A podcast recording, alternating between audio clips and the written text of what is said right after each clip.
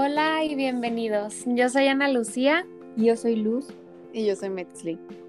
En este episodio hablaremos de la alimentación saludable, su importancia, por qué es necesario consumir en cantidades específicas y las consecuencias de la falta de su ingesta. Empecemos con la importancia de comer saludable.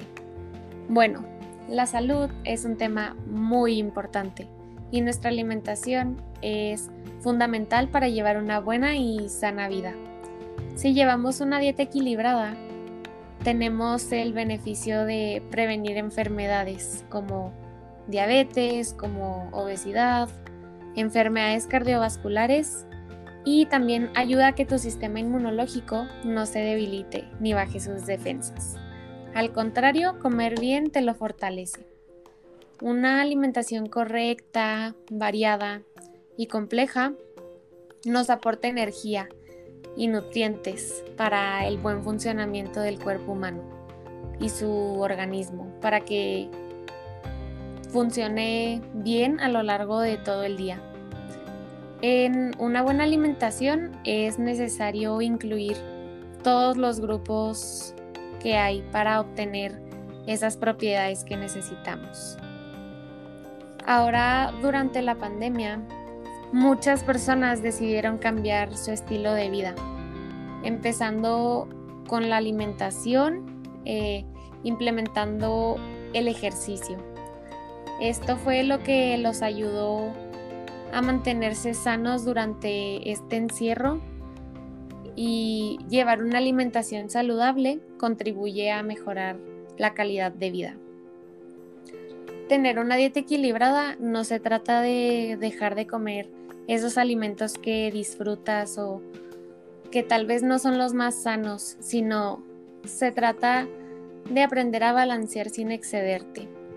Y este cambio se va empezando de pequeño y puedes tener grandes resultados y mejores cambios. Y por eso todo se debe consumir por cantidades específicas. Y esto es algo que nos lo va a explicar mi compañera Luz.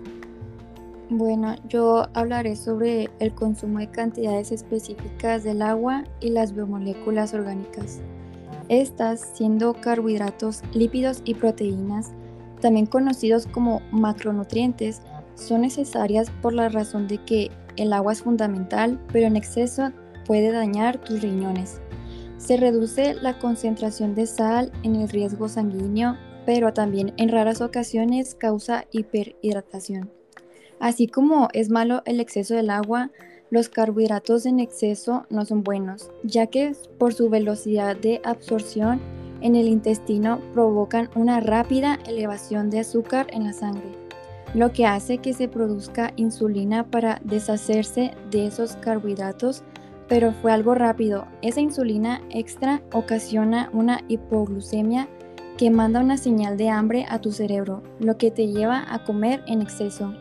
Pasando a las proteínas, las proteínas en sí no son dañinas, pero en ese exceso sí puede causar daños en los riñones y huesos. Puede causar numerosas enfermedades como trastornos cardiovasculares, debido a que la mayoría de las proteínas, en especial las de origen animal, van acompañadas de grasas saturadas y el exceso de grasa saturada puede causar la acumulación de colesterol en las arterias. Su elevación y un colesterol alto incrementa tu riesgo de enfermedad cardíaca, y accidente cerebrovascular. Por eso, todas esas razones es necesario consumir proporciones para no excederte y no dañar tu salud. Y bueno, hablaremos de lo contrario, ¿qué pasa si no tomamos agua? No tomar agua nos puede causar muchos distintos padecimientos como puede ser tener fatiga, disminución de tus funciones cognitivas, alteraciones en el estado de ánimo, caídas en la presión arterial y la de la piel.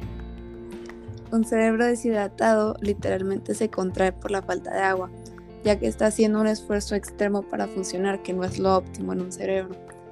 Si la deshidratación se prolonga durante varios días, el organismo va a empezar a experimentar secuelas más graves y eventualmente morirías.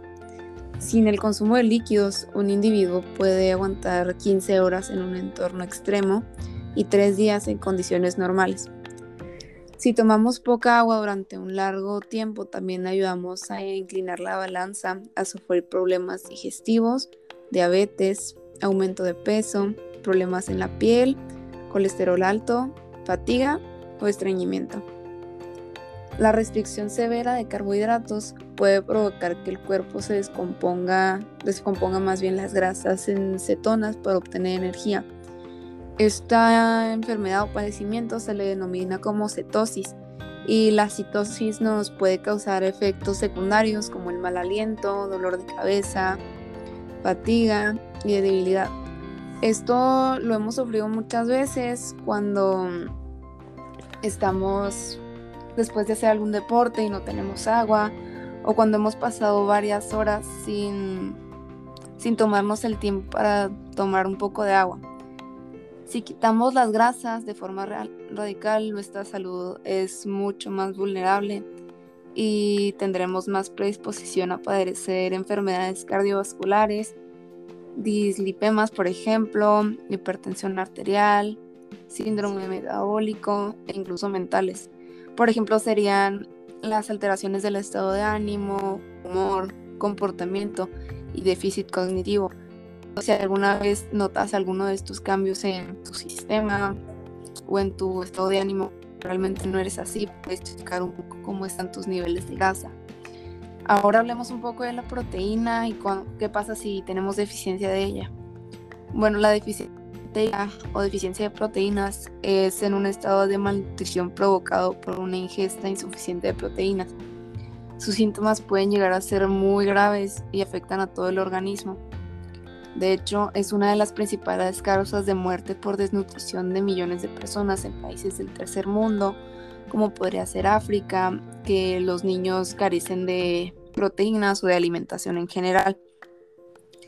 En países desarrollados, aún contando con una amplia variedad de fuentes de proteínas, eh, la gente también puede sufrir déficit debido sobre todo a dietas de choque restrictivas, desconocimiento de los nutrientes y en general dietas desequilibradas y malos hábitos alimenticios.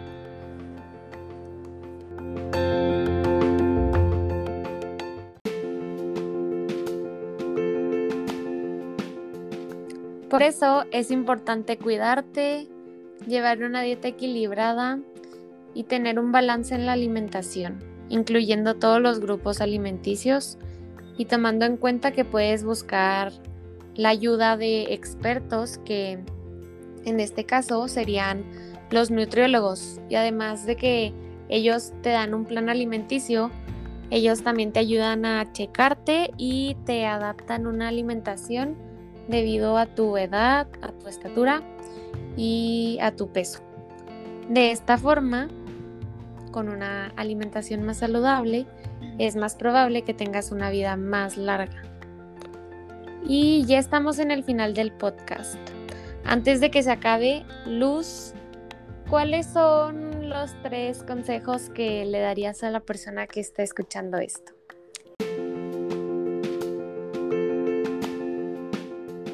Bueno, los tres consejos que yo daría serían que tomen agua, pero la necesaria y la que les pida su cuerpo, coman saludable, agreguen alimentos que le ayude a su cuerpo, con las vitaminas y fibras y mantengan activa la actividad física. Gracias.